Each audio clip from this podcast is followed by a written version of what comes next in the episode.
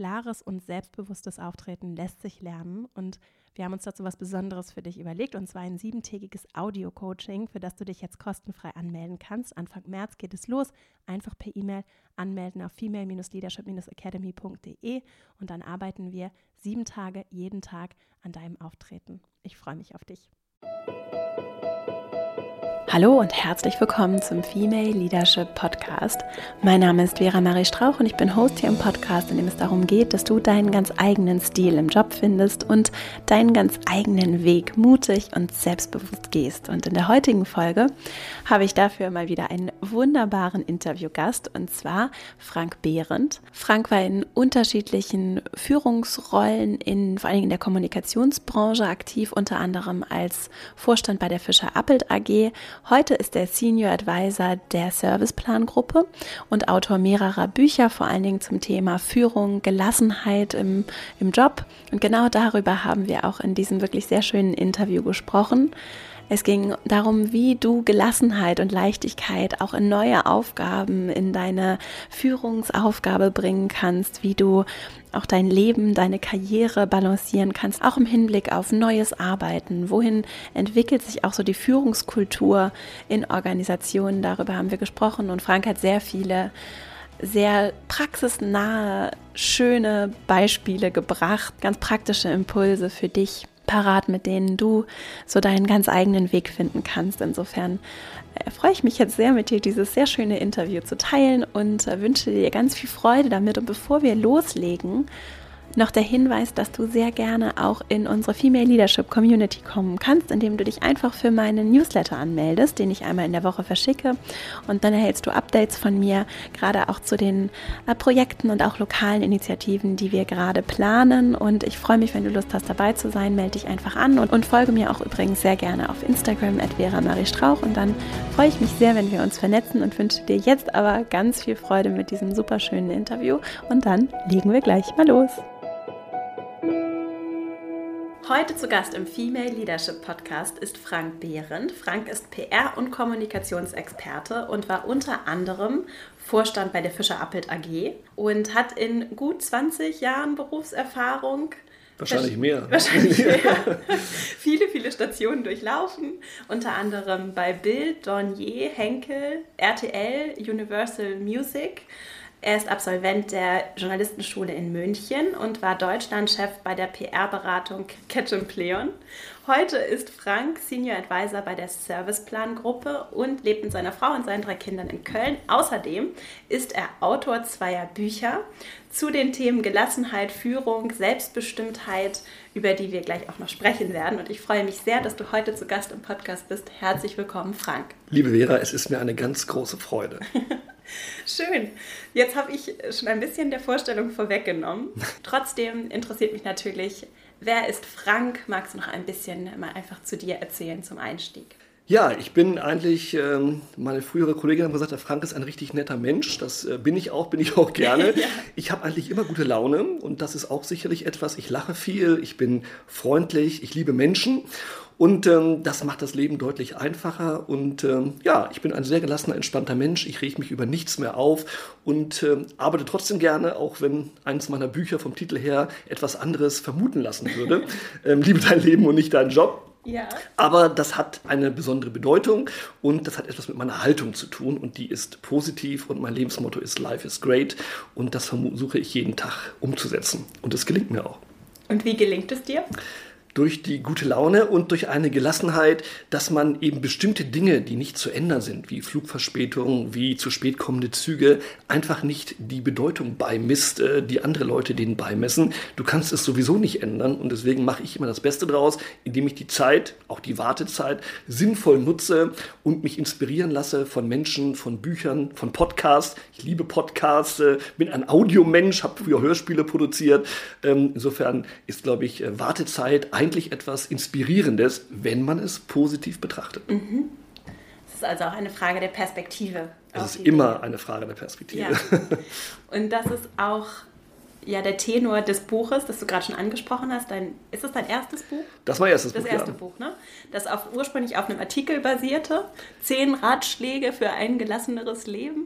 zehn ernst gemeinte Ratschläge, wie man locker durchs Berufs Schrägstrich Leben kommt, war mal im People-Magazin Klepp äh, geschrieben und ich dachte für so ein paar Insider und dann ist es äh, Millionenmal geklickt worden und die Leute sind völlig steil gegangen und dann natürlich musste ein Buch schreiben und das wurde ja auch dann Spiegel-Bestseller, also insofern ähm, hat das die Menschen erreicht, ich glaube, weil es einen Nerv getroffen hat ja. und äh, ich glaube, weil es nicht so die typischen Standard-Ratschläge war, schweb mal unter der Decke und mach mal Yoga, sondern weil es relativ pragmatisch, anfassbar und kopierbar war und es sind letztendlich ja Ratschläge, die erprobt sind in meinem Leben. Du hast ja gesagt, äh, über 20 Jahre bin ich ja auch schon in diesem Zirkus unterwegs äh, und immer noch dabei und auch fröhlich dabei. Also irgendwas scheine ich ja richtig zu machen. Was sind denn dann so deine, was sind so die größten Takeaways, die jetzt auch die Zuhörenden mitnehmen können, wie sie mehr Gelassenheit im Job finden? Weil ich das gerade kenne, wenn man so ambitioniert ist und viel erreichen möchte und das Gefühl, vielleicht fehlt auch ein bisschen die Zeit und es muss so viel geleistet werden. Wie kann ich das gelassener angehen? Ich glaube, das beginnt erstmal mit einer Grundhaltung und einer grundsätzlichen Entscheidung. Und diese Entscheidung besagt, dass man sich einfach mal klar macht, dass das Leben länger dauert als jeder Job. Ein Job ist etwas Temporäres. Das kommt, das geht, man verlässt ihn, es sei denn, man ist selbstständig, dann verkauft man vielleicht oder bleibt länger selbstständig, macht was Neues. Das heißt, das Leben ist erstmal die Basis. Und wenn man das mal verstanden hat, dann sollte kein Job der Welt wichtiger sein als das Leben, weil ohne Leben äh, auch keine Performance im Job äh, und in anderen Bereichen. Insofern würde ich erstmal sagen, die Achtung vor dem eigenen Leben, der Respekt, aber auch die Fürsorgepflicht, die man vor sich selber hat, sollte man nicht vergessen. Und deswegen glaube ich, diese Erdung, und ich sage mir immer jeden Morgen äh, beim Spiegel oder vorm Spiegel, wenn ich äh, mir die Zähne putze, Arbeit ist Monopoly für Erwachsene. Und ich war früher ein leidenschaftlicher Monopoly-Spieler und habe dieses Spiel geliebt. Heute schlägt mich mein Sohn meistens. Und ähm, das zu verstehen, dass natürlich, wenn ich einen Job habe wie Arzt oder wie Pfleger oder jemand, der ein Flugzeug fliegt, der hat Verantwortung für Menschen. Aber in meinem Bereich, wo es um Kommunikation geht, ich rette jetzt äh, keine Leben, sondern ich helfe Unternehmen oder Marken, Institutionen, dass sie vielleicht in der Öffentlichkeit besser dastehen. Aber ob ich das jetzt mache oder nicht mache, davon geht die Welt nicht unter. Und ja. das sich klar zu machen, erdet und ich glaube, diese Erdung hilft weiter bei der Relativierung, was ist wichtig und was ist nicht wichtig. Ja, es ist keine OP am offenen Herzen. Nee, in der Regel nicht. Auch wenn viele das immer einem einzureden versuchen. Ja, das ist sehr interessant, ne? Also und das finde ich nämlich spannend, dann das sich auch wirklich immer wieder bewusst zu machen, wenn so viel andere Signale gesendet werden. Absolut. Das hat ja was auch mit Fehlerkultur zu tun. Ich glaube auch ja. als Chef nachher. Äh, ich habe immer meine Mitarbeiterinnen und Mitarbeiter ermutigt, äh, Dinge auszuprobieren und äh, keine Angst zu haben. Ein Fehler ist zu 99 Prozent reparabel, vor allen Dingen in der Wirtschaftswelt. Notfalls reparierst du ihn mit Geld. Wenn jemand einen Fehler überlesen hat oder ein, ein, ein Wort falsch geschrieben wurde, ja, liebe Zeit, da druckst du halt den Krempel nochmal neu, kostet dann vielleicht mal 3,50 Euro, aber die Welt ja. geht davon nicht unter. Und ich glaube, diese Angst immer vor Fehlern, die verhindert eigentlich Mut und neue ja. Entwicklung. Und ja. ich glaube, ich habe sie immer gefördert und habe mich immer schützend auch vor Mitarbeiterinnen und Mitarbeiter gestellt, wenn ein Fehler passiert ist, weil ähm, ein Chef, ein Häuptling, der sich vor die Mannschaft, vor den Stamm stellt, ähm, da hat es mir immer imponiert, wenn das meine Chefs gemacht haben. Ich durfte auch immer Fehler machen. Natürlich nicht zweimal, aber einmal war okay. Ja. Ja, das ist schön. Also ich finde, man spürt das auch. Also ich finde, es gibt richtig Umfelder, wo du merkst, da sind Vorgesetzte und Menschen, die, die keine Angst haben.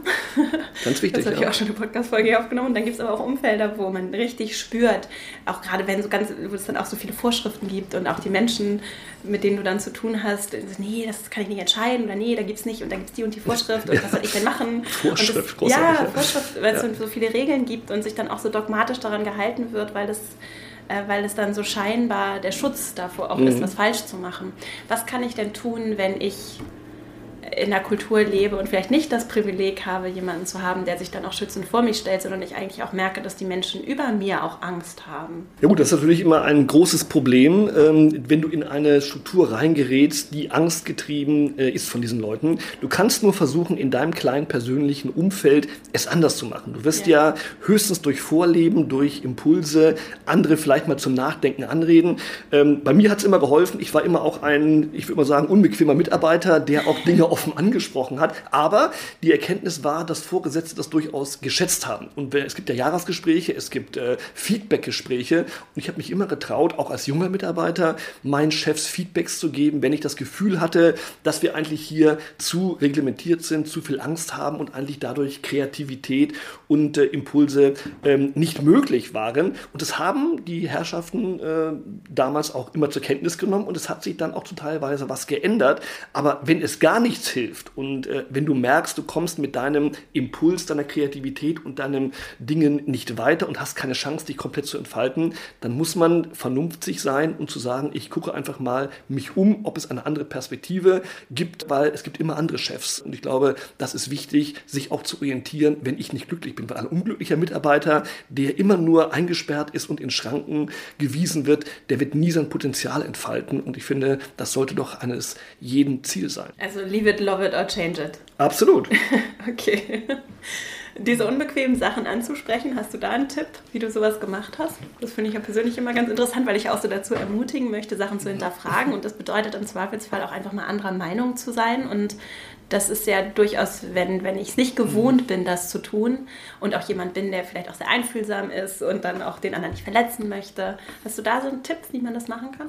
Ich bin immer ein großer Freund von Kommunikation. Am Ende ist das Zauberwort genau dieses, nämlich zu kommunizieren und Dinge anzusprechen. Natürlich immer auf eine smarte und konstruktive Art und Weise. Klassische Beispiele, äh, man möchte gerne am Freitag frei haben oder man hat eine private Feier oder möchte früher los. Ähm, ich finde, was immer nervig war, wenn Leute sagen, ich brauche am Freitag frei. Und damit schaffst du ja dem Gegenüber, dem Chef, dem Abteilungsleiter erstmal ein Problem, weil er ja äh, vielleicht äh, dich nicht ersetzen kann oder kurzfristig eben nicht äh, eine Arbeit erledigt wird. Immer zu kommen mit einer Problemlösung und sagen, äh, ich brauche am Freitagnachmittag frei, weil da habe ich eine Familienfeier. Ich würde aber am Sonntagnachmittag reinkommen, es zu Hause machen, die Aufgabe erledigen, damit es termingerecht am Montag vor vorliegt, würde Ihr Chef sagen, großartig, Problemlösung mit angeboten mhm. und nicht ein Problem, das du von dir wegdelegieren willst, weil du möchtest frei haben, auf den Chef delegieren, der dann sitzen gelassen wird, sondern die Problemlösung gleich mitliefern. Und das ja. ist eine Frage von Kommunikation. Ich habe immer Mitarbeiterinnen und Mitarbeiter alles ermöglicht, was sie wollten, wenn sie mit einer Problemlösung kamen, wie die Arbeit, die meistens ja termingerecht zu einem Deadline Zeitpunkt fertig sein muss, trotzdem erledigt werden kann. Und wir haben ja heute alle Möglichkeiten durch Digitalisierung zu Hause, äh, wo auch immer zu arbeiten oder auch mal am Samstag oder am Sonntag. Und wenn jemand am Montagmorgen irgendeinen wichtigen Termin hat, ja, liebe Zeit, dann macht das halt am Sonntagnachmittag. Ist doch mir egal. Hauptsache die Arbeit wird gemacht und sie wird gut gemacht und der Mitarbeiter ist happy. Ja.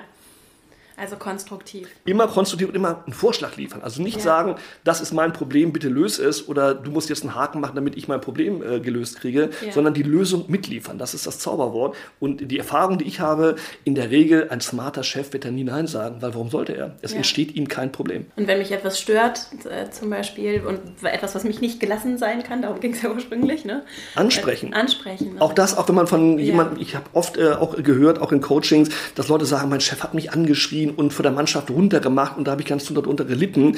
Ich finde, das kann man ja nicht im Raum stehen lassen. Also ja. auch die Verarbeitung von solchen Situationen funktioniert nur, wenn man sie thematisiert im nächsten Gespräch mit der Person. Ja. Und natürlich ist es unangenehm, äh, dieses Gespräch zu führen, weil man muss ja einen Gegenüber im Face-to-Face -face mit einer Situation konfrontieren, die für beide Seiten, wahrscheinlich für den äh, Empfänger, schlimmer war als für den Sender, konfrontieren. Und dass es natürlich Chefs oder Chefin gibt, die das nicht okay finden und sagen, das gehört aber hier äh, dazu und muss man auch aushalten können, dann mag das so sein. Aber wenn man sagt, das ist nicht meine Art und Weise eines Umgangs partnerschaftlich miteinander, auch da wieder, was du eben gesagt hast, accept it, uh, change it uh, oder sag Adios. Ne, das ist ja, ja, wenn sich etwas nicht ändert nach einem solchen Gespräch, finde ich, also kein Mitarbeiter, keine Mitarbeiter hat es verdient, angeschrien zu werden, runtergeputzt zu werden. Also das sollte in der heutigen Arbeitswelt nicht mehr notwendig sein. Das ist ja, ja Mittelalter. Und wer das meint, noch durchführen zu müssen, finde ich, der sitzt aus meinen Augen irgendwann allein im Büro. Zu Recht. Und auch dieser Umgang damit, dass Konflikte scheinbar ein Problem wären. So, Konflikte gehören auch dazu und unterschiedliche Absolut. Meinungen gehören auch dazu. Ne? Und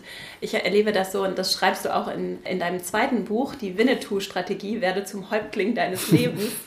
da schreibst du auch diese, also die, gerade dieses Thema Emotionalität. Und äh, denn was ich erlebe, ist, dass oder erlebt habe, auch häufig, ist, dass Emotionen für viele Menschen in gewissen Umfeldern vor allen Dingen so etwas Bedrohliches sind und wir wollen bloß nicht so emotional werden. Rumschreien, okay. Weinen können wir nicht mit umgehen.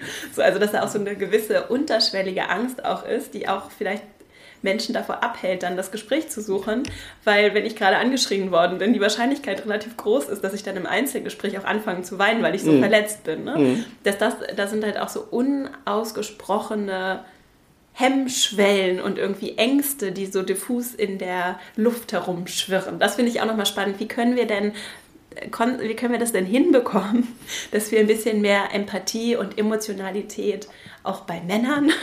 Ja. Wir reden da leider häufig immer noch über geschlechterspezifische Unterschiede. Äh, wie können wir das fördern? Was können wir da verändern? Also ich bin ja jemand, der sehr emotional war und ist und ich weine auch mal, wenn mich etwas berührt, was finde ich gar nicht schlimm. Und ich finde es auch nicht schlimm, wenn jemand Emotionen in einem Gespräch rauslässt. Das ist ja. vollkommen in Ordnung.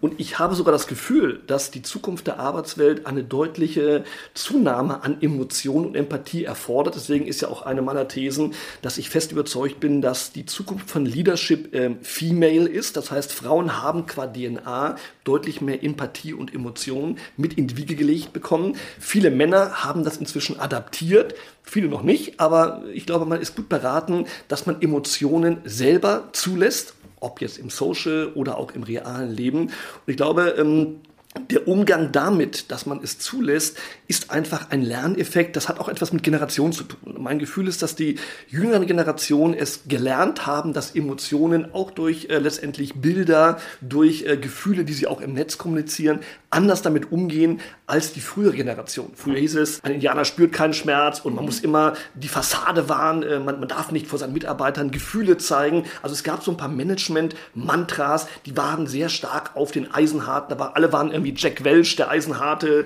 äh, mhm. Buddy, der hier durch, das war so eine Cowboy-Attitüde ja. und da hat man nicht mit dem, da war man immer John Wayne und hat nicht mit dem Mundwinkel gezuckt, egal in welcher Situation. Und heute sind ähm, Chefinnen und Chefs, die auch mal Emotionen zeigen, ähm, das kommt an. Und ich glaube, ja. wir sehen es ja auch an an Werbung, was funktioniert bei vielen, wenn Emotionen darin vorkommen. Ja. Menschen lieben Emotionen und ich glaube, je technischer, je digitaler die Welt wird, umso mehr wächst eine Sehnsucht nach Emotionalität, auch im Berufsleben. Und ja. die sollten wir einfach akzeptieren. Und ich freue mich über jeden Mitarbeiter, der Emotionen zeigt. Ich zeige auch welche und das finde ich völlig in Ordnung. Ja, ich habe jetzt gerade kürzlich gelesen, es ist nicht B2C oder B2B, sondern it's Age to Age, Human to Human. Ja. ne, das ist, weil ich halt das erlebt gerade in so, sagen wir mal, eher jetzt nicht so kommunikationsnahen oder auch nicht, äh, auch nicht irgendwie so Pflege, so diese klassischen, sagen wir mal, diesen klassischen Frauendomänen, versus so technische, sehr technisch, sehr wissens- und kopflastig geprägte, so auch Industrie- und Ingenieursdomänen, mhm. dass da auch in der Vermarktung interessanterweise Emotionen weniger eine Rolle spielen, was ich, wo ich großes Potenzial sehe, das Absolut, zu verändern, ja. weil das auch Menschen sind, die das kaufen. Auch Einkäufer sind Menschen. Selbstverständlich. Wird oft be be bestritten, aber es ist so. so ja. Ja. Genau, das finde ich tatsächlich spannend, auch um so ein Schiff, den wir feststellen, dass es ja auch in Zukunft zum einen darum geht, meine Produkte zu verkaufen, egal welche, aber auch darum, Mitarbeiter zu gewinnen für meine Unternehmung und dass auch vor dem Hintergrund Emotionen ja eine große Rolle spielen. Ne? Das ist ja genau auch die Diskussion, die wir ja auch sehr leidenschaftlich immer führen, wie weit Unternehmen auch ein Gesicht bekommen müssen, auch ja. äh, im Social. Das heißt, soll ein CEO sich zeigen, sollen leitende Mitarbeiter sich im Netz präsentieren und ich finde, es gibt ja gute Beispiele, wenn man sich äh, einen Tim Höttgens anguckt von der Deutschen Telekom irgendwo. Das geht ja nicht nur darum, dass man eben Analysten und äh, Corporate Communications betreibt, genau wie du sagst, es hat sehr viel auch mit der Ansprache von möglichen neuen Bewerberinnen und Bewerbern zu tun. Und wenn ja. alle darüber klagen, dass sie Rekrutierungsprobleme haben, glaube ich, ist eine der Lösungen, dass man sich als Unternehmen menschlich auf Augenhöhe im Gespräch darstellt. Und dazu ja. gehören auch Emotionen, weil ja. Menschen sind emotional. Solange wir noch nicht äh, Roboter mit äh, KI einstellen, sondern Menschen, muss man sie auch entsprechend erreichen. Und ich glaube nicht, dass man mit trockenen Bots, Botschaften Menschen erreicht, sondern mit einer menschlichen Ansprache. Insofern ja. glaube ich, Emotionen sind ein absolutes Zukunftsthema. Ja, und du hast ja vorhin diesen Aspekt der, der so Female Leadership mhm. tatsächlich, mhm. also so weiblichere Führungsstile angesprochen.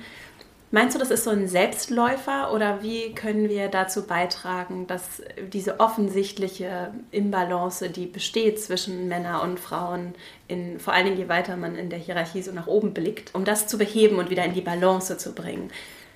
Können wir da Dinge tun, um das zu beschleunigen? Ich bin ja mal ein bisschen ungeduldig. also auch jede von uns, die jetzt zuhört und auch die Männer, die zuhören. Ich glaube, es wird äh, sich automatisch in Teilbereichen ändern durch das zunehmende agile Arbeiten. Das heißt, diese klassischen Hierarchiestrukturen, die wir haben und lange Zeit noch viel stärker hatten, lösen sich ja mehr und mehr auf. Und wenn wir bei Startups gucken, wenn wir nach Amerika gucken, wenn man sich Unternehmen wie Zappos anguckt, wo Hierarchieebenen abgeschafft werden und wo Mitarbeiterinnen und Mitarbeiter, was ich großartig finde, temporäre Projektleader wählen und interessanterweise wählen männliche und weibliche Mitarbeiter meistens eine weibliche temporäre Projektleaderin, weil sie eben nicht wie ein Cowboy mit gezogener Waffe durch die Gegend schreit, ich bin der Chef, sondern weil sie partizipativ involvierend führt. Und ich glaube, das ist eins der Themen, dass man im Projektlead einfach mal überlegt, ob man Mitarbeiterinnen und Mitarbeiter entscheiden lässt, wer soll denn die Leitung übernehmen und nicht immer per Order die Mufti etwas von oben entscheiden. Und ich glaube, daran zeigt sich, dass eigentlich viele Unternehmen äh, es als Bereicherung empfinden, wenn Männer und Frauen miteinander arbeiten. Ich finde es großartig, habe immer Frauen auch sehr stark gefördert, weil ich immer der Meinung war,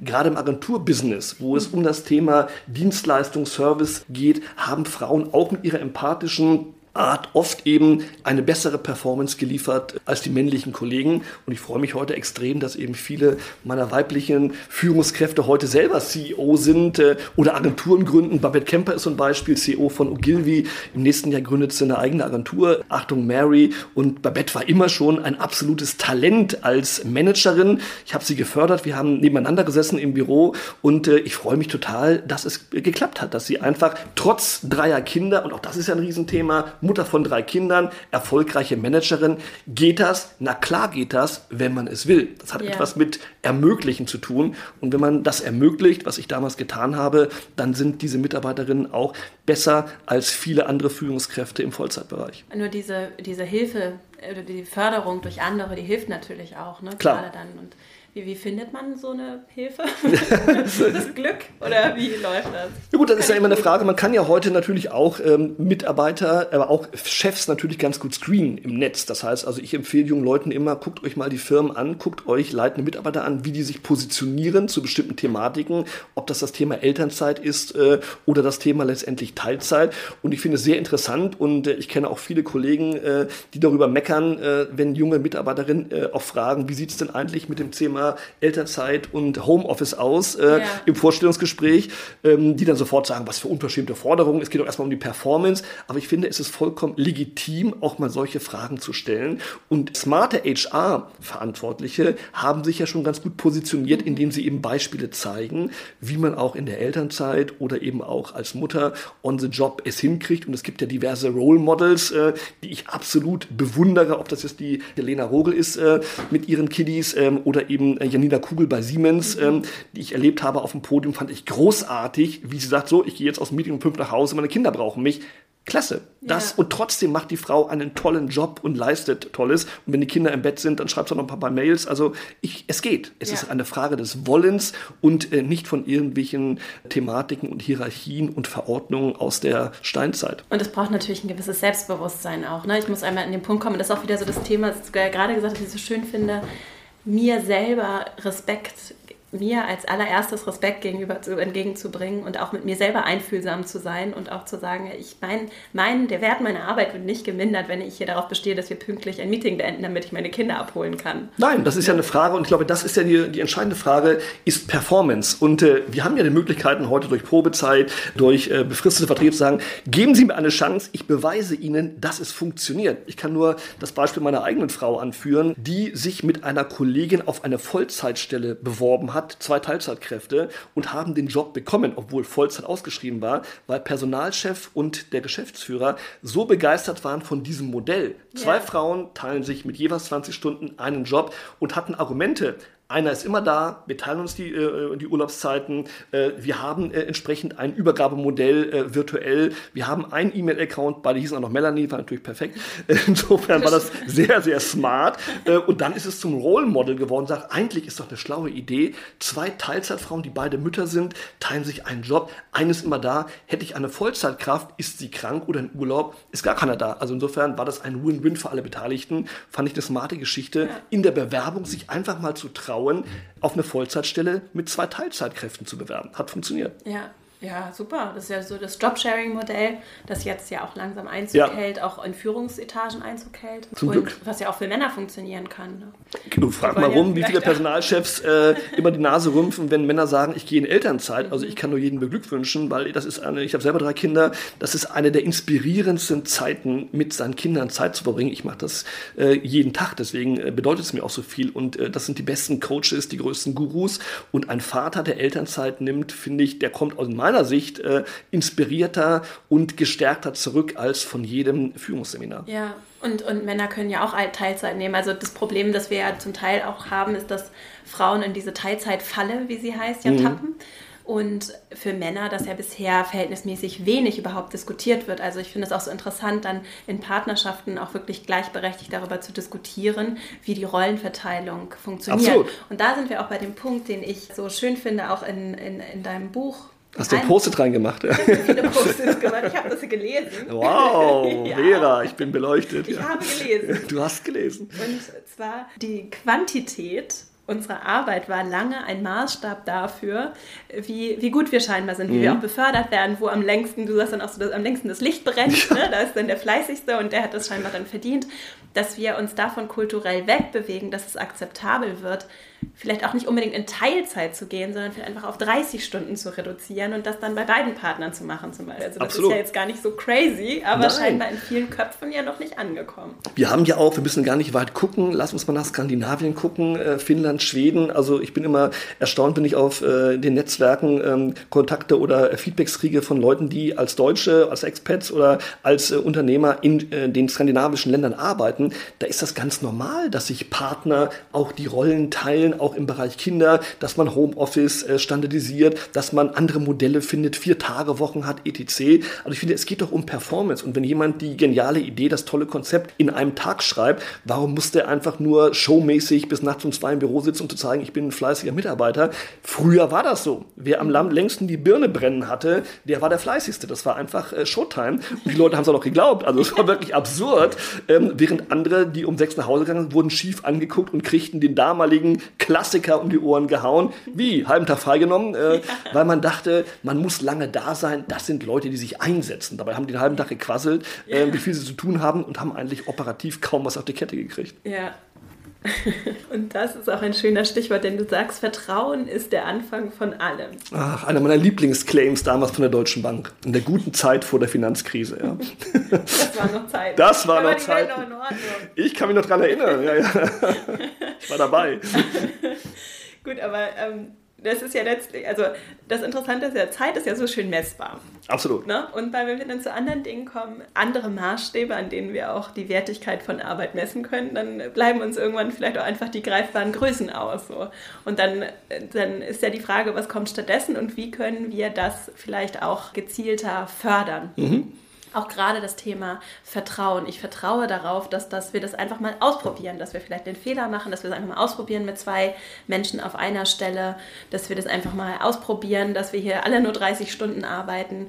Ich würde mir das so sehr wünschen in so vielen Stellen für so viele Menschen und Organisationen und frage mich, wie wir diesen Wandel fördern können. Also mein Tipp ist immer, ich bin ein großer Freund davon, sind Pilotprojekte. Und wir sind ja heute in der Lage, mit Analytics alles, aber wirklich alles KPI gesteuert, wie es neudeutsch heißt, zu erheben. Und warum sollte man nicht mal solche Modelle einfach ausprobieren? Eine gewisse Zeit lang. Man kann ja sagen, wir machen ein Projekt raus und wir probieren jetzt mal zwei Personen auf einem Job Homeoffice, Vier-Tage-Woche, was auch immer, ja. eine bestimmte Zeit. Und dann gucken wir gemeinsam uns die Ergebnisse an. Und ich habe hier oft genug Chefs erlebt, die zum Beispiel eine panische Angst vor dem Thema Homeoffice haben, ja. weil sie immer denken, die lümmeln da alle auf der Couch rum, die gehen zum Arzt, sind nicht erreichbar. Wo man sagen muss, aber Freunde, tickt ihr eigentlich noch ganz sauber? Am Ende des Tages ist das doch messbar. Wir haben doch heute alle elektronischen Projektmanagement-Tools. Jeder schreibt in irgendwelche Dinge rein, man kann alles erheben, wer wann was macht. Es gibt elektronische Zeiterfassungssysteme. Also es kann mir doch keiner erzählen, dass ich den Workload und den Workflow und die Arbeitserbringung nicht tracken kann. Vor allen Dingen, wenn ich ein elektronisches System habe, wo Deadlines drinstehen. Und ja. ob jetzt ein Redakteur oder ein Mitarbeiter oder jemand, der Calls macht, das äh, vom See macht, auf der Liege oder in der Sauna, ist mir am Ende des Tages egal, wenn er es gut erledigt hat. Ich glaube auch dieses Vertrauen in Performance. Und mhm. natürlich gibt es immer Leute, die vielleicht es ausnutzen, wenn sie Freiheiten kriegen und vielleicht mal eine Stunde im Mittagsschläfchen machen, obwohl sie eigentlich was arbeiten wollen. Aber Freunde, das sind die gleichen Leute, die im Büro auch vorm Bildschirm sitzen äh, mit der schwarzen Sonnenbrille und so tun, als ob sie arbeiten. Die schaffen im Büro auch nicht mehr. Ich glaube, ja. glaube ich, muss man sich davon mal verabschieden, dass Homeoffice einfach Lazy Time heißt, sondern Vertrauen ist der Anfang von allem. Ich kann nur immer raten, gebt Vertrauen, ihr kriegt ganz viel zurück und äh, ich habe immer vertraut den Leuten, ab und zu bin ich mal enttäuscht worden, aber in Summe habe ich immer gewonnen und die Mitarbeiter auch. Das Interessante erstmal zu dem Homeoffice. Ja. Das Interessante ist ja, dass wir ja auch als Menschen sehr individuell sind und auch unterschiedliche Bedürfnisse haben. Und wenn jemand eine Mittagsstunde machen oder ein Mittagsschläfchen machen möchte, dann kann das im Zweifelsfall sehr hilfreich sein, weil die Person danach doppelt so effizient. Absolut. Ich bin ein großer Freund davon zu sagen, break ja. the rules. Äh. Das heißt, warum gehen eigentlich 90 Prozent der Menschen um 12.30 Uhr zum Mittagessen? Weil es schon immer so war. Es steht in keiner Betriebs- und Arbeitsschutzverordnung, dass man in der Kantine Mittagspause machen muss um 12.30 Uhr. Du kannst genauso um 12.30 Uhr durcharbeiten, mache ich immer. Tolle ist, wenn du um 12.30 Uhr durcharbeitest, bist du am effizientesten, weil kein Mensch dich stört sind ja alle in der Kantine. Und ich mache dann meine Pause um 15.14 Uhr oder um 16.22 Uhr, gehe an rein, trinke mir einen Smoothie, ähm, lese Paulo Coelho und mache eine andere Art von Break. Und ich glaube genau, was du sagst. Manche Menschen sind am Montagmorgen einfach schlecht gelaunt, weil Montag ist. Dann lass sie doch einfach ihre schlechte Laune im Wald ausleben und Wald ja. baden. Und dann arbeiten sie eben erst ab mittags, dafür arbeiten sie eben bis abends. Und jemand, manche sind Nachtarbeiter, also auch diese Bürozeiten, ja. ähm, 8.30 Uhr bis 18 Uhr. Also ich habe die besten Einfälle, ich schreibe die besten besten Texte irgendwie um 22.30 Uhr. Also um 14.15 Uhr fällt mir meistens nichts ein und am Montagmorgen schon gar nicht. Also gehe ich am Montagmorgen mit dem Hund in den Wald und arbeite eben am Montag länger. Das ist doch individualisierbar und performancegetrieben und messbar. Also ich glaube auch diese Flexibilisierung von Arbeit und Arbeitserbringung, da sind die Deutschen ja immer sehr, sehr die Norm gesteuert. Alles muss seinen geordneten Gang haben. Hat auch viele Vorteile, dass wir so ordentlich sind, aber ein bisschen mehr Lockerheit, glaube ich, tut uns allen gut. Und ich bin sicher, es sorgt eher für bessere Ergebnisse als für schlechtere. Ja, weil eben dieser Kontrollwunsch auch ja zum Teil einfach Illusion ist. Weil natürlich kann ich messen, ob jemand jetzt im Büro sitzt oder nicht, aber ob die Person wirklich arbeitet. Ich kann im Zweifelsfall nicht kontrollieren bzw. nicht erzwingen. Es ist ja dann schon ein Erzwingen förmlich. Das stimmt. Ja, das haben wir schon immer so gemacht. Ach, ich liebe es. Ja. Wie oft habe ich das gehört in meinem Leben? Ja, und interessanterweise erlebe ich mich trotzdem immer noch dabei selber, obwohl ich das so sehr nicht mag und mir so viel Mühe gebe, alles zu hinterfragen, erlebe ich mich selbst dabei, dass ich manchmal sitze und denke, das macht man das jetzt so? Wirklich so, macht man das jetzt so? Und dann, wenn ich mich dabei tappe, versuche das auch aufzulösen für mich. Aber es ist natürlich auch ziemlich anstrengend. Es ist anstrengend und es kann gerade dann, wenn ich auch in einer Unternehmenskultur bin, wo sehr viel, das machen wir aber so und das machen wir so, herrscht, wie kann ich mich geschickt wie kann ich geschickt hinterfragen und wie kann ich vielleicht auch auf eine sanfte Art und Weise Dinge im Positiven verändern, ohne dass die anderen das auch unbedingt merken. Also einer meiner ganz großen weiblichen Heldinnen ist ja Pippi Langstrumpf. Und mhm. Pippi Langstrumpf hat ja viele gute Zitate gebracht. Äh, sie macht sich die Welt, wie sie ihr gefällt. Äh, sie hat keine Angst vor Neuem. Das habe ich noch nie gemacht. Das kann ich bestimmt. Also das ist eine Einstellung, die ich gut finde. Und Pippi Langstrumpf hätte mit Sicherheit äh, auch einen Weg gefunden, das haben wir immer schon gemacht, zu umgehen, indem sie einfach einen Vorschlag macht, wie man es denn anders machen könnte. Das heißt, ich glaube, der proaktive, konstruktive Vorschlag, wie man es anders machen könnte mit einem möglicherweise besseren Ergebnis, auch wieder als kleines persönliches Pilotprojekt, hat noch nie geschadet. Man kann es vorschlagen, seinem Vorgesetzten seinem Team, seinem Teamleader und sagen, ich habe mir mal überlegt, wie man einen etablierten Vorgang anders machen kann Wichtig ist zu sagen, warum man das macht und wo ist der Vorteil für die Struktur, für das Team, fürs Unternehmen. Nur es anders zu machen, äh, weil es mir nicht gefällt, ist ja keine, kein sinnstiftender Vorschlag, sondern es muss eine messbare Lösung sein. Ob wir nun Zeit sparen, ob wir mehr Spaß haben, früher fertig sind, andere Leute involvieren. Es gibt immer Trigger, die auf etwas einzahlen. Und ich glaube, das zu sagen, sich Gedanken zu machen, und da kann ich mir nur jedem empfehlen, wir machen immer alle tolle Präsentationen für die Kunden, für extern und irgendetwas, mhm. auch intern mal eine kleine Mini-Präsentation zu machen und sagen, Chef, Chefin, ich brauche eine halbe Stunde Zeit, ich möchte Ihnen mal einen Vorschlag machen, wie wir einen bestimmten Prozess optimieren können. Garantiere ich dir, jeder findet das erstmal interessant, hört erstmal zu ob es nachher gemacht wird, ist eine andere Frage, aber alleine das gute Gefühl, ich habe es versucht. Wenn du zehnmal Dinge versuchst zu verändern und alle machen noch so weiter wie früher und du hast immer keine Lust mehr, dann gehst du irgendwie zum Startup woanders hin. Da darfst du nicht genau das machen, weil die lieben es, wenn du Dinge veränderst und es wäre nichts erfunden worden, nichts weiter erfunden ja. worden und weiterentwickelt worden, wenn Leute immer das beherzigt hätten. Das haben wir immer schon so gemacht. Frag mal Steve Jobs, da hätten wir heute noch wahrscheinlich einen Backstein als Telefon. Wie habe ich das schon gehört? Ja. Also konstruktiv erklären, auch warum, auch hineinfühlen, dass deine persönlichen Beweggründe vielleicht andere sind als die deines, deines Absolut. Vorgesetzten. Wie man es einem Kunden, also wenn wir einem Kunden irgendwas verkaufen wollen, ja. dann machen wir eine Analyse, wir machen eine Strategie, wir haben eine kreative Idee, wir haben einen roten Faden, machen wir alles intern neigen wir oft dazu, mal irgendwie so rumzumeckern und sagen, das ist total langweilig, total blöd irgendwie und reden dann darüber und meckern oder ziehen die Nase hoch. Seltenst, und ich habe immer Bewunderung gehabt, wenn Mitarbeiter kamen und sagen, äh, Frank, ich habe eine Idee, die möchte ich hier mal kurz präsentieren, ich brauche eine Viertelstunde. Da sagst du, okay, hör ich mir mal an. Und wenn dann jemand kam, es gab auch Leute, die haben zum Beispiel bei der Gehaltsverhandlung eine kleine Präsentation gemacht, was sie erreicht haben, wie toll sie fahren, da sitzt du nachher da und kannst gar nicht mehr Nein sagen, weil es so überzeugend war, da bist du einfach blank. Und ich ja. glaube, dieses überzeugende Momente, Zeit zu investieren in eine Aufgabe, in die Art der Darstellung, mal ein paar coole Charts zu machen, mal ein paar Argumentationen zu machen, eine Umfrage zu machen, das beeindruckt jeden. Also mich hat es immer beeindruckt und ich habe seltenst Nein gesagt, wenn überzeugende Argumente da waren, weil warum soll man das tun? Ja, und sich auch wirklich vorzubereiten. Ne? Und das genau. nicht so, nicht so, meine, das schüttle ich mal eben aus dem Handgelenk, sondern sich gerade nee, auf nee. Sachen, die auch unbequem sein können, vorzubereiten und auch einzufühlen. Da spielt auch das Einfühlen, ist da wieder ein großer Vorteil und zu überlegen. Der richtige Moment, die Ansprache, mhm. auch da mit Bildern arbeiten. Man, man kann sich auch abends mal hinsetzen am Wochenende und sagen, das mache ich einfach mal als mein persönliches Projekt und stell das mal vor. Das macht auch Spaß. Auch für Selbstwertgefühl ist das wichtig, einfach mal ein Thema zu durchdenken, auch ein internes. Und ich liebe es immer gerade, auch wenn jüngere Mitarbeiter eben dann etwas so vorstellen bei uns, die Praktikanten, die Trainees kommen mit tollen Ideen. Herausragend, wenn die einfach mal Dinge in Frage stellen, die wir immer schon so so gemacht haben. Und wir haben diverse Prozesse optimiert, weil Youngster gesagt haben, sag mal, wieso macht ihr es eigentlich so? Und da kam ja. genau, was du sagst.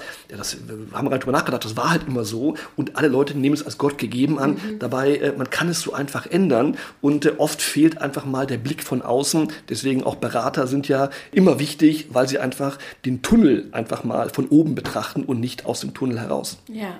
Ja, und ich finde auch sehr schön den Ansatz mit den Pilotprojekten. Ich finde, das ist auch für, für mich persönlich interessant zu sagen, ich nehme einfach und auch als, aus der Führungsperspektive, weil man ja häufig das Problem hat, okay, wenn ich jetzt einmal sage, das ist okay, dann haben wir im Zweifelsfall stehen dann hier 20 Leute auf der Matte und wollen genau das Gleiche.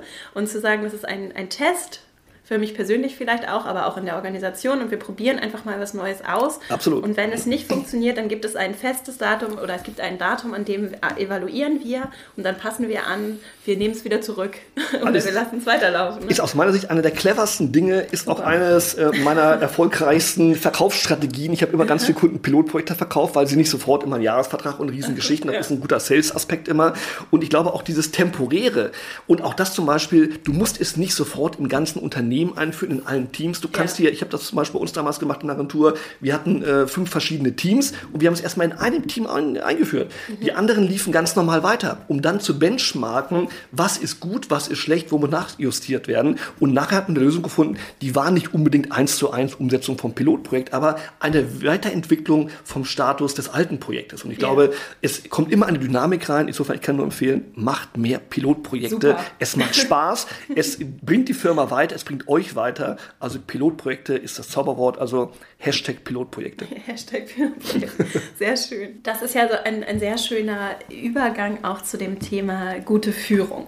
weil ich das ja persönlich auch sehr spannend finde, auch aus dem Aspekt der Selbstführung, denn es fängt ja auch immer bei, bei mir selbst an. Mhm. Und auch dabei, wer sich selber, das finde ich wichtig, in sich selbst auch Führungspotenzial erkennt und wer da vielleicht sehr forsch und selbstbewusst voranschreitet und wer vielleicht sagt, nein, also das ist gar nicht meins und das kann ich gar nicht. Mhm. Und mein Wunsch ist ja hier, dass wir auch da uns öffnen und vielleicht auch Dinge in uns selbst erkennen, auch bei den zurückhaltenderen Zuhörenden, dass da vielleicht auch Führungspotenzial in Menschen schlummert, die das nie gedacht hätten. Ja. Und dass es eben nichts ist, was unbedingt mit Hierarchiestufen und Lebensläufen zu tun hat, sondern dass es auch mit Einstellungen zu tun hat. Magst du dazu erzählen, wie du so deinen Führungsstil gefunden hast, was du vielleicht auch in Menschen siehst, wenn du Führungspotenzial erkennst? Also ich glaube, ein ähm, ganz wichtiger Punkt ist erstmal, keiner sollte sich verstellen und versuchen, jemand zu sein als Führungskraft, der er gar nicht ist. Also ich bin natürlich äh, ein sehr extrovertierter Mensch. Ähm, ich bin jemand, der äh, vielleicht auch immer kreativ, äh, laut, ähm, präsent ist. Ich bin halt so und werde mich auch nicht mehr ändern. Trotzdem habe ich auch ganz viele Mitarbeiterinnen und Mitarbeiter erlebt, die ruhigere Typen waren. Gerade mit denen habe ich immer sehr, sehr gut zusammengearbeitet, weil man eben ein äh, Komplementär, ein ergänzendes Modul hatte. Ich bin ein großer Freund zum Beispiel von Doppelbüros, von Doppelspitzen, habe jahrelang äh, immer mit jemand im Büro gesessen. Auch heute sitze ich wieder mit einer großartigen Frau zusammen aus der Media, äh, weil ich es als Bereicherung äh, empfinde und nicht alleine in meinem Elfenbeintürmchen sitzen wollte. Und Führung hat nichts mit Lautstärke, mit äh, Selbstbewusstsein und dem großen Cowboy zu tun. Führung hat etwas mit Kompetenz und mit äh, Emotionalität zu tun und auch mit Werten, die man verkörpert. Und ich habe ganz tolle Menschen erlebt als Führungskräfte, die sehr leise waren, die sehr zurückhaltend waren, aber grandiose Führungskräfte waren und sind, weil sie zugehört haben. Das ist eine der ganz wichtigen Dinge. Wenn du mit Menschen arbeitest, kann mir keiner erzählen, wenn du Menschen nicht magst, kannst du Menschen auch nicht führen. Du musst ihnen zuhören, du musst ihre Werte erkennen, du musst ihre äh, Stärken erkennen, du musst auch ihre Schwächen erkennen um dann daran zu arbeiten, die zu optimieren. Und ich glaube, wer das kann, ist eine gute Führungskraft. Ich selber habe es ähm, auch durch Coaches erlebt, ganz klar. Also auch das ist vielleicht eine Empfehlung. Man ist oft immer unterwegs und will alles alleine ähm, hinkriegen und liest Bücher und hört Podcasts, das ist alles hilfreich. Aber in bestimmten Lebenssituationen brauchst du auch mal einen externen, der dich spiegelt, der dir ohne Partikularinteressen ganz klar ein Feedback gibt. Das kann nicht der Freund, die Freundin, der gute Freund, die Familie sein. Die sind alle involviert. Und deswegen, es muss jemand sein, der Distanz hat, dem es eigentlich egal äh, ist, wer du bist, weil du zahlst ihm Geld, dass er dir die Wahrheit sagt, wie ein guter Berater übrigens auch. Und äh, davon habe ich sehr profitiert, dass ich einen tollen Coach hatte, der mir Dinge gespiegelt hat, was ich kann, was ich nicht kann, wo ich weitermachen soll, wie ich führen soll. Und ich habe viel von dem gelernt, habe viel von Chefs gelernt, wie sie geführt haben, so wie ich geführt werden wollte, führe ich heute auch. Und habe auch viel von meinem Vater gelernt, der ein großer Häuptling war und Lehrer war und auch, wie ich finde, eine tolle Führungskraft war in der Familie, aber auch ähm, in der Schule. Das ist auch schön zu fragen, wie ich selbst mir das wünschen würde. Ne? Also gerade jetzt so für die unerfahreneren Führungskräfte, die Leute, die jetzt vielleicht auch den Podcast hören und überlegen, ob sie vielleicht auch eine Führungsrolle übernehmen sollen, ob sie das können oder in der Führungsrolle auch ganz jung sind. Du schreibst ja auch, was du so am Anfang ja. am Anfang auch Mist gemacht natürlich, ja, klar. Fehler gehören auch ja, klar. Dazu, ne? Hast du für die Leute Tipps, die so ihren eigenen Stil finden möchten und sich vielleicht fragen, was, was würde ich selber gerne, wie würde ich selber gerne behandelt mhm. werden? Also das ist erstmal die Grundsatzfrage, dass man sich einfach mal auf den Zettel schreibt, wie erwarte ich eigentlich geführt zu werden. Und wenn man das sich mal klar macht von Wertschätzen, von Fördern und Fordern, also die Klassiker, dann hat man schon mal viel gewonnen, weil man sagt, die Wahrscheinlichkeit ist da, dass andere Menschen 70 Prozent von dieser Schnittmenge auch haben möchten. Was ich dann empfehlen würde, und ich mache das eigentlich immer, wenn ich ähm, Menschen in Führungsverantwortung entwickeln möchte, dass äh, die Menschen, die auch das werden sollen, vielleicht mal fragen, auch in einem solchen Perspektivgespräch, könnte ich ein Coaching, ein Führungskräfte-Coaching mit an die Hand kriegen, wo man einfach alle vier Wochen einen Coach kriegt, halte ich persönlich für wertvoller als eine Gehaltserhöhung im ersten mhm. Schritt oder äh, lieber ein bisschen Geld verzichten, dafür ein Coaching kriegen, ist für die, unser Long Run immer wichtiger. Und dann machen die genau Folgendes. Die sagen, wie sie etwas gemacht haben, wie sie etwas machen wollen, ein Gespräch führen, ein kritisches Gespräch führen, Einstellungsgespräch etc. Und der externe Coach, der gar nicht aus der Firma kommt, gibt ein Feedback, bestärkt ein, gibt nochmal einen Hinweis, gibt nochmal etwas anderes. Das hat immer immer hervorragend funktioniert, ähm, weil die Menschen einfach einen Spiegel bekommen und ein bisschen eine Stütze. Mhm. Weil ich finde, man kann auch im Bereich Umgang mit Menschen Leute nicht einfach rumexperimentieren lassen. Da kann man mhm. auch Fehler anrichten und ich finde, ähm, Menschen äh, zu beschädigen äh, durch Führungsverhalten, das geht sehr, sehr schnell.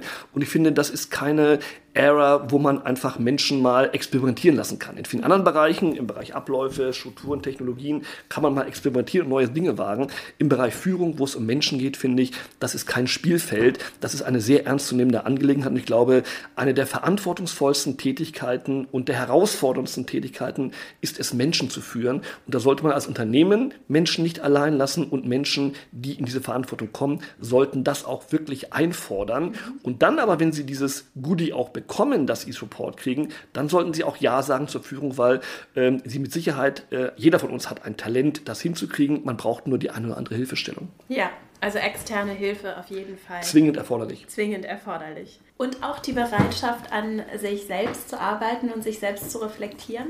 Ganz wichtiger Punkt. Also äh, ich finde, wer sagt, ich bin die perfekte Führungskraft, ähm, der hat schon mal ein Problem, weil man immer, das merkt man teilweise gar nicht mehr, auch mal Fehler macht. Und das habe ich ja auch ähm, beschrieben, dass ich auch mal Dinge einfach gedacht habe, das mache ich jetzt richtig so und äh, verkünde irgendwas äh, und habe dann vielleicht mal gar nicht äh, Menschen involviert, die eigentlich Betroffenen waren, also Prozesse nicht richtig eingehalten. Ich glaube, das zu reflektieren, man kommt aber nur drauf, wenn man Mitarbeiter auch motiviert, einem die Meinung zu sagen. Und ich habe es immer geschätzt, wenn Mitarbeiter auch motiviert dazu, mir offen und ehrlich die Meinung zu sagen, damit ich auch lernen kann. Man ist ja nicht perfekt und man lernt dazu durch seine Mitarbeiter. Insofern habe ich Mitarbeiter immer als einen, ein Dauercoaching, eine Dauerinspiration, ein Dauerseminar empfunden und habe sehr, sehr viel auch von Mitarbeiterinnen und Mitarbeitern gelernt. Und ich glaube, eine gute Führungskraft ist nah bei den Menschen, lernt von ihnen und entwickelt entwickelt sich auch weiter.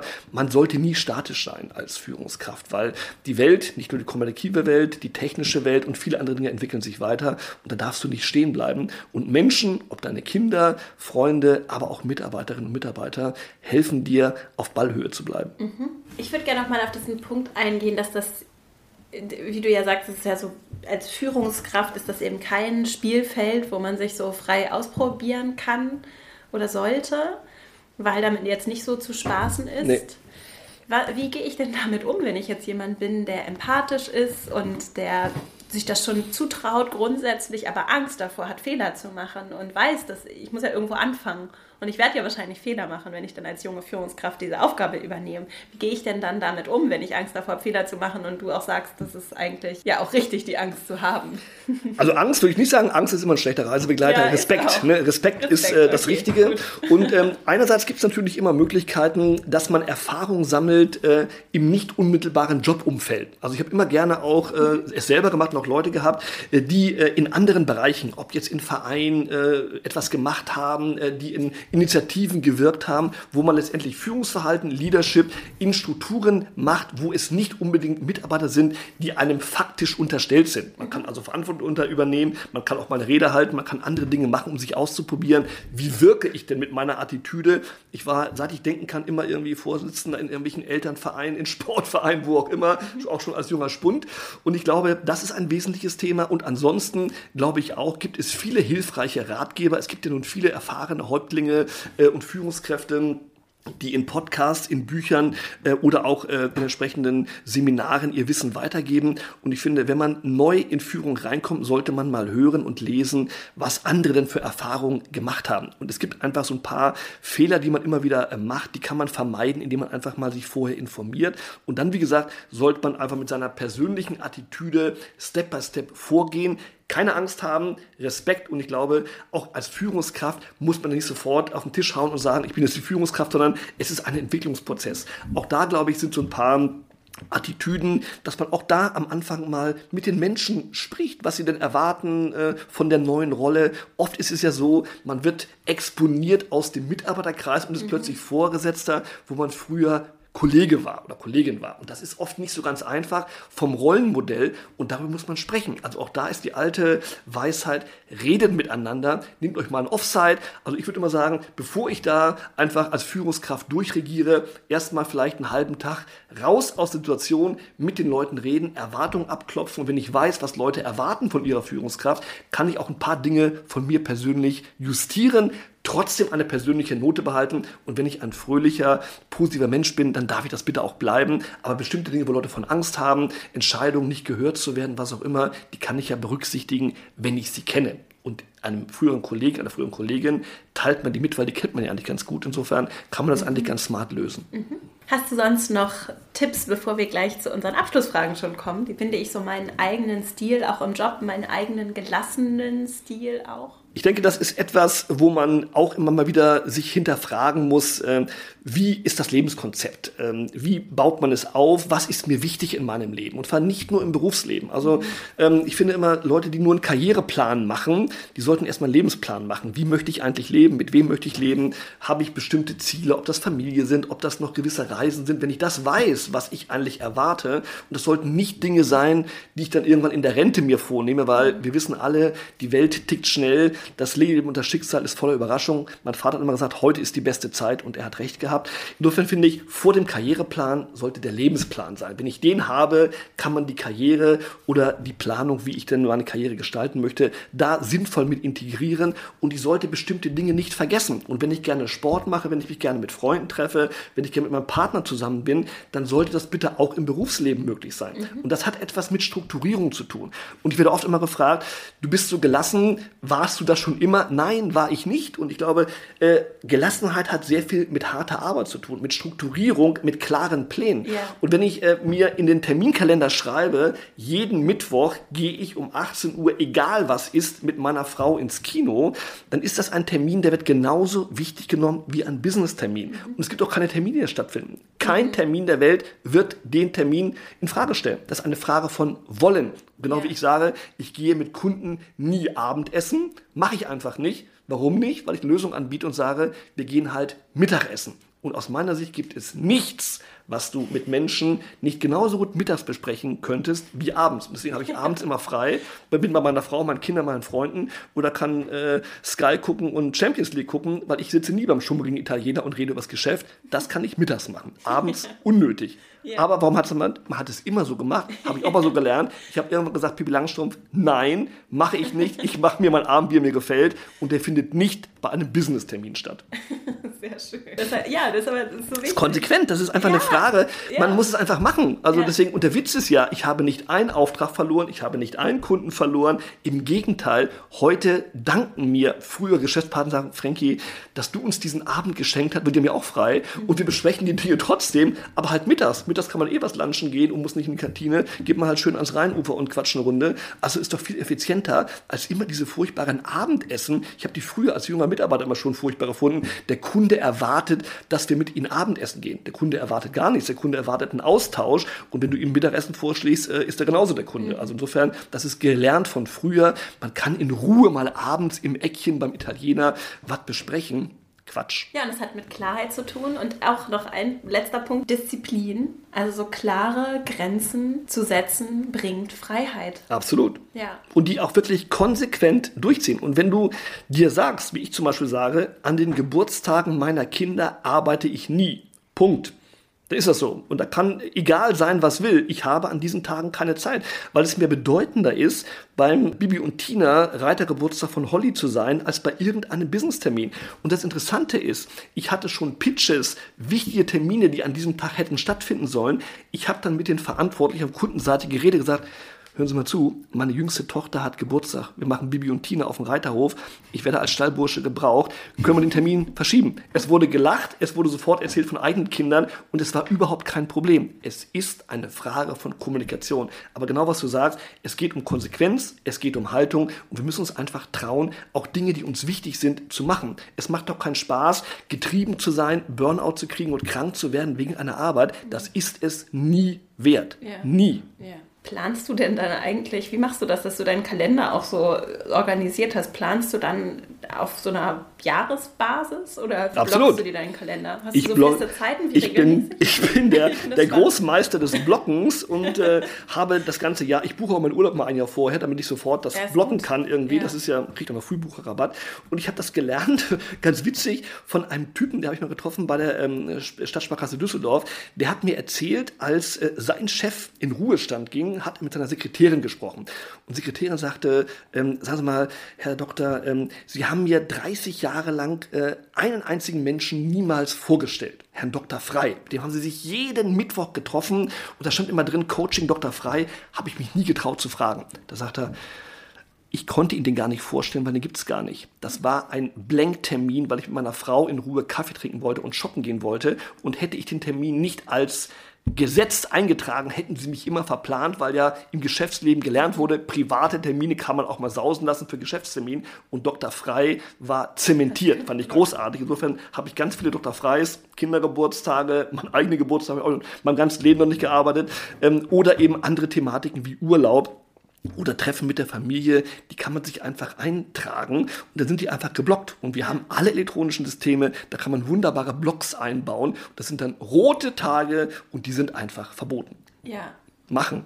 Ja.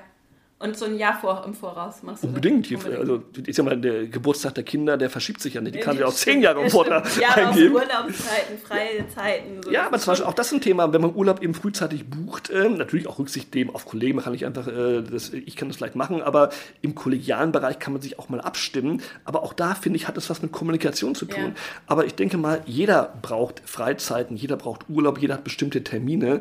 Und da offen drüber zu sprechen und nicht nur der Urlaubsbrückenjäger zu sein, wie kann ich maximale Urlaubstage rausholen, sondern mhm. auch zu gucken, wo geht es bei mir emotional bedeutende Tage und die sind eben bei jedem anders. Der Mensch ist individuell und deswegen sollte man miteinander reden, auch bei solchen Themen. Ja, das ist sehr schön, weil es auch den, es braucht eben, es klingt so einfach, aber ich finde es sehr wichtig, weil es braucht auch Ganz den, wichtig. es braucht den Raum, dass ich mir auch die Zeit nehme, in die Zukunft zu gucken, diese Zeiten zu blocken. Und wie viele Menschen schaffen es bei all der Busyness gar nicht erst, sich ihre Urlaube rechtzeitig einzublocken ja. und dann wird das auch wieder verschoben und dann geht und dann last Planung. minute und ja. dann ist irgendwie nichts mehr da und dann wird man sauer. Das ist ja alles Stress und deswegen die Leute lachen und sagen, du bist ja ein totaler Spießer. Du weißt schon, wo du, du weißt schon äh, im Januar 2018, wo du im äh, August 2019 Urlaub fährst. Da sage ich, das entspannt mich, das beruhigt mich. Ich habe auch schon alle Weihnachtsgeschenke. Äh, das ist doch großartig irgendwo. Yeah. Das heißt, Dinge vorher zu machen und sich Stress weg wegzunehmen, wenn alle dann am letzten Abend durch die Gegend rennen irgendwo. Also ich finde auch, Gelassenheit hat sehr viel mit Stressvermeidung zu tun. Ja. dafür sitze ich im Driver Seat, ich kann es machen,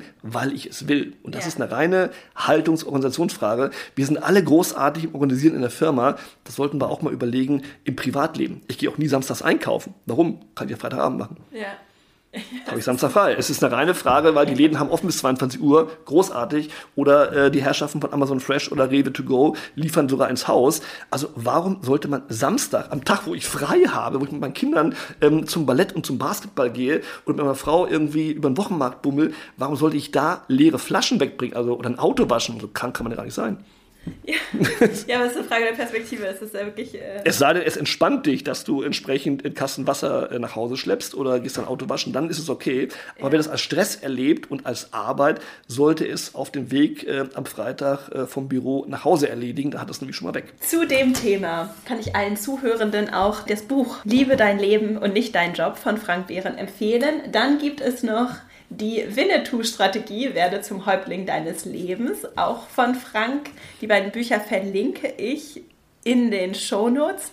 Wenn jetzt die Zuhörenden mit dir in Kontakt treten wollen, wo kann man dich finden? Mich findet man eigentlich überall, auf allen sozialen Netzwerken, auf Twitter, auf Facebook, äh, auf Instagram, auf LinkedIn und auf Xing. Ich habe auch eine eigene Website, www.franks mit Z in der Mitte, franksdeluxe.de. Es gibt mich auch als Online-Kurs, wer also gar nicht genug kriegen kann, kann also auch einen Kurs belegen. Gibt es heute auch alles digital, wo ich äh, letztendlich in mehreren Wochen mit einem Wochenimpuls und einem Bergfestimpuls und einem Freitagsimpuls immer kleine anfassbare Tipps gebe. Und wie gesagt, äh, mich kann man auch per Mail erreichen. Ähm, auch alles steht drin in den entsprechenden Kontaktformularen auf meiner Website. Insofern, ich freue mich über jeden, der mir folgt. Ich bin sehr interaktiv, bin sehr digital und ich mag Menschen. Und wer mir eine Frage stellt, kriegt eine Antwort. Und insofern bin ich immer da für alle. Sehr schön. Ich verlinke alles in den Shownotes und damit kommen wir jetzt auch schon zu unseren drei Abschlussfragen. Die erste Frage. Du kannst die Welt plakatieren mit einem großen Billboard. Das heißt, jeder Mensch, der morgens das Haus verlässt, sieht auf einem großen Poster etwas geschrieben. Was würde auf diesem Poster stehen? Lächelt euch an. Sehr schön. ja. Ich war, war, heute Morgen am Hamburger Flughafen und habe mir einen Kaffee geholt und da war ein so unfassbar gut gelauntes Pärchen in aller Herrgottsfrühe, also jetzt ein berufliches Pärchen, ein Mann, eine Frau, die haben gesungen, äh, die haben jeden Kunden mit einem Lächeln begrüßt, wo ich so motiviert war und gesagt, Mensch, also wir sollten uns jetzt den Leuten einfach untereinander mehr Lächeln schenken. Mhm. Es kommt zurück äh, und man kann es teilen. Also insofern, ich finde, es wird grundsätzlich zu wenig gelächelt und sich angelächelt und das macht das Leben doch einfach schöner auch im Beruf. Und äh, ich lache sehr viel, ich lache gerne und ich liebe Menschen, die positiv sind. Insofern lächelt euch an, finde ich, ist eine gute Botschaft, ähm, die die Welt ein bisschen schöner macht. Hast du Buchtipps Bücher, die du vielleicht gerade kürzlich gelesen hast oder auch Bücher, die dich so grundsätzlich geprägt und bewegt haben? Ich bin da wirklich eine ganz schräge Nummer. Ähm, ich lese immer wieder Kinderbücher und äh, mich inspirieren nicht nur meine Kinder, sondern auch deren Bücher. Und ich habe jetzt kürzlich ähm, wieder gelesen und es ist wie immer wieder großartig ein Bilderbuch von meiner jüngsten Tochter Frederik ähm, von Leo Leoni ähm, ist für mich die klügste und inspirierendste Maus der Welt. Mhm. Das ist die Maus, wenn alle anderen Mäuse ihre Vorräte im Sommer sammeln, die sitzt nur auf einem Stein und guckt äh, über die Wiese und die anderen schimpfen dann und sagen, Mensch Frederik, du fauler Hund, warum machst du nichts? Und dann sagt er, ich arbeite, ich sammle Farben, Eindrücke und äh, das äh, holt er dann raus, als alle Vorräte im Winter aufgefressen sind und alle lieben ihn. Und der kleine Frederik erzählt dann von den Farben, von den Worten und von den schönen Momenten. Und deswegen ist er ganz inspiriert. Ein zauberhaftes Buch für 13,99 Euro, äh, All Time Greatest. Das liebe ich. Ähm, ich lese meiner Jüngsten jetzt gerade wieder Pippi Langstrumpf. Ähm. Auch großartig. Und das Sams, ähm, auch hervorragend. Herrlich kreativ von Paul Maar. Ich lache mich jeden Abend wieder kaputt. Und äh, das sind so Bücher, die mir eine Inspiration geben durch Leichtigkeit. Ähm, und das ist für mich einfach etwas, wo man runterkommt, natürlich durch die Kinder, wo man einfach einen anderen Blickwinkel hat. Also ich lese jetzt nicht den ganzen Tag äh, andere Ratgeber, die schreibe ich ja selber, sondern ich äh, lasse mich inspirieren durch Kinderbücher. Und mhm. ich bin großer Freund auch von diesem Vorlesetag, äh, mache da auch immer ganz fleißig mit. Also ich finde, Lesen ist etwas Sinnliches und zwar ein echtes Buch, gar nicht immer ein E-Book äh, und dieses Blättern und abends am Bett zu sitzen bei der Holly und Pippi Langstrumpf gemeinsam zu lesen, das ist für mich Magic ja. Moment Deluxe.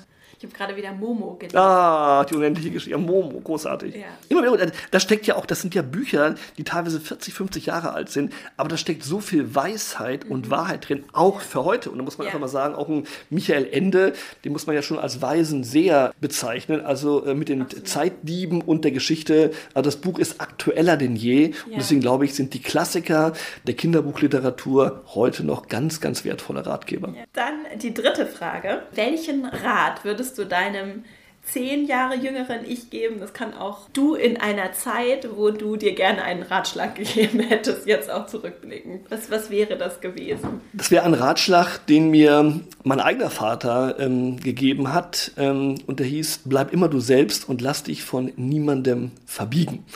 Und das fand ich damals sehr bewegend. Man ist ja schon mal geneigt, dass man auch mal eine falsche Spur einschlägt, dass man sich mal verliert oder von anderen in eine andere Richtung gedrängt wird. Und dieses, man ist mal irgendwo erzogen worden, sozialisiert worden, ähm, war mal auf dem Weg, ob richtig oder falsch ist immer eine Frage, aber man war trotzdem bei sich. Und dieses bei sich zu bleiben, finde ich etwas, einen guten Ratschlag. Und ähm, ja. den würde ich meinen Kindern immer geben. Ich glaube, dieses, ähm, du musst dich nicht immer verändern. Du musst sicherlich dazulernen und musst weiser werden und äh, vielleicht auch äh, Dinge verändern in deinem Tun. Aber du selber als Persönlichkeit bist einzigartig. Und ich glaube, das ist unser großer Unterschied zu Robotern und zu künstlicher mhm. Intelligenz. Wir sind eine einzigartige Marke mit einem einzigartigen USP. Jeder einzelne von uns, auch alle, die jetzt zuhören, und die sollte man schärfen, diese Marke und immer Mensch bleiben, so wie man mal war und ist und hoffentlich immer bleibt. Das ist ein schöner Abschlusssatz. ja, du hast mich dahin geführt, Vera. Frank, vielen Dank für deine Zeit, für die schönen, weisen Worte. Ich kann nur die Bücher auch wieder empfehlen. Vielen Dank für die ganzen Tipps und ähm, ja, alles Gute für deinen wunderbaren, ausgeglichenen, gelassenen weiteren Lebensweg und alles, was da noch so kommt. Es war mir eine große Freude und ich bin ja Fan äh, deines Podcasts und kann die auch nur jedem empfehlen und höre ihn weiter gerne. Auch das ist Inspiration pur, auch für Männer und insofern finde ich es toll, was du machst, wie du es machst und ihr alle es macht. Insofern einfach weitermachen. Vielen Dank. Ich hoffe sehr, dass dir dieses Interview gefallen hat und du für dich ganz viel Motivation, Inspiration und vor allen Dingen auch Leichtigkeit und Gelassenheit mitnehmen kannst. Und wenn dir der Podcast gefällt, dann freue ich mich sehr, wenn du ihn teilst mit bekannten Freunden, Kolleginnen, Kollegen und mir auch sehr gerne auf iTunes eine Bewertung da lässt. Dann wird der Podcast leichter gefunden und ich freue mich auch sehr darüber. Wenn du Lust hast, komm auch gerne in den Female Leadership Newsletter, den ich einmal in der Woche verschicke und werde Teil unserer Gemeinschaft dort. Es sind viele Projekte und Ideen in Planung und so bleibst du auf dem Laufenden. Wir können uns auch sehr gerne zusätzlich über Instagram verbinden, at Vera Marie Strauch und du findest mich sonst auch in allen anderen sozialen Netzwerken. Wenn dich das Thema Leichtigkeit im Job und auch so dein persönlicher Lebens- und Karriereweg interessiert und du vielleicht auch den Austausch mit anderen suchst und Input suchst zum Thema, wie kann ich ich selbst sein und meinen ganz eigenen Weg auch im Job gehen und Verantwortung mit Leichtigkeit angehen und auch dieses Thema Fehlerkultur etwas für mich persönlich etablieren und, und auch Klarheit darüber bekommen, wer ich sein will, was ich ausstrahlen will, wie ich meine Jobrolle ganz authentisch und auf meine ganz eigene Art und Weise ausfüllen kann, dann Guck dir sehr gerne mal das Female Leadership Programm an. Du findest den Link auch in den Show Notes. Das ist ein vierwöchiges Programm, in dem ich dich dabei begleite, deinen ganz eigenen Stil und Weg beruflich, aber auch privat zu finden und das nicht alleine tue, sondern vor allen Dingen auch in Gemeinschaft mit einer wunderbaren Gruppe aus tollen Frauen, mit denen du auch direkt an, an Übungen und Themen arbeitest. Wir starten im April, Mai mit dem nächsten Durchlauf des Programms, das übrigens auch von Arbeitgebern durchaus finanziert werden kann, weil es es eben ein sehr jobbezogenes Programm ist, das allerdings natürlich Arbeit und Leben ganzheitlich betrachtet. Ich freue mich, wenn du Interesse hast. Du kannst dich unverbindlich auf die Warteliste für das Programm setzen lassen. Auch da findest du den Link in den Show Notes. Und dann freue ich mich sehr, wenn du Lust hast, dabei zu sein im, im Frühjahr und gemeinsam diese Reise anzutreten. Und wünsche dir jetzt erstmal eine wunderschöne Woche. Äh, viel Freude mit den ganzen Tipps von Frank. Und dann hören wir uns hier nächste Woche wieder. Bis dahin, alles Liebe, deine Vera.